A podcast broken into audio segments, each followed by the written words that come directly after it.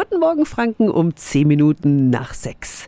Morgen ist Weltspieltag und Kinder haben ganz offiziell ein Recht auf Spielen und darauf will dieser Tag immer aufmerksam machen. Spielwarenfirmen, Spielzeugmesse, unsere Region ist ja das Mekka der Branche, also steigt in Nürnberg ein großes Spielfest mitten in der Altstadt. Dabei ist auch das Haus des Spiels. Guten Morgen an die Leiterin Christine Lumme. Guten Morgen. Frau Lumme, es gibt eine ganze Spielstraße vom Spielzeugmuseum bis zu euch zum Haus des Spiels.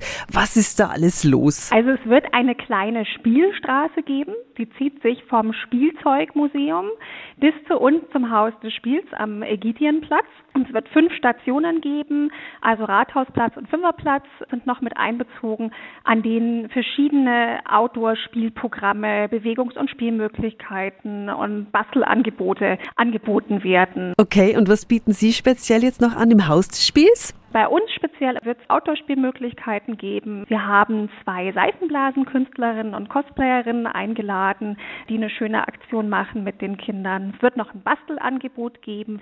Und zusätzlich haben wir auch noch unsere große Spieletheke geöffnet. Da kann man über 1000 Gesellschaftsspiele ausprobieren und unser kleiner Retro-Konsolenspielbereich ist ebenfalls offen und kann munter bespielt werden. Okay, also am Samstag ist Weltspieltag. Hauptinitiator ist der Verband der Spielwarenindustrie. Es gibt ganz, ganz viele Aktionen in der Nürnberger Altstadt. Die Infos finden Sie auch nochmal auf radiof.de.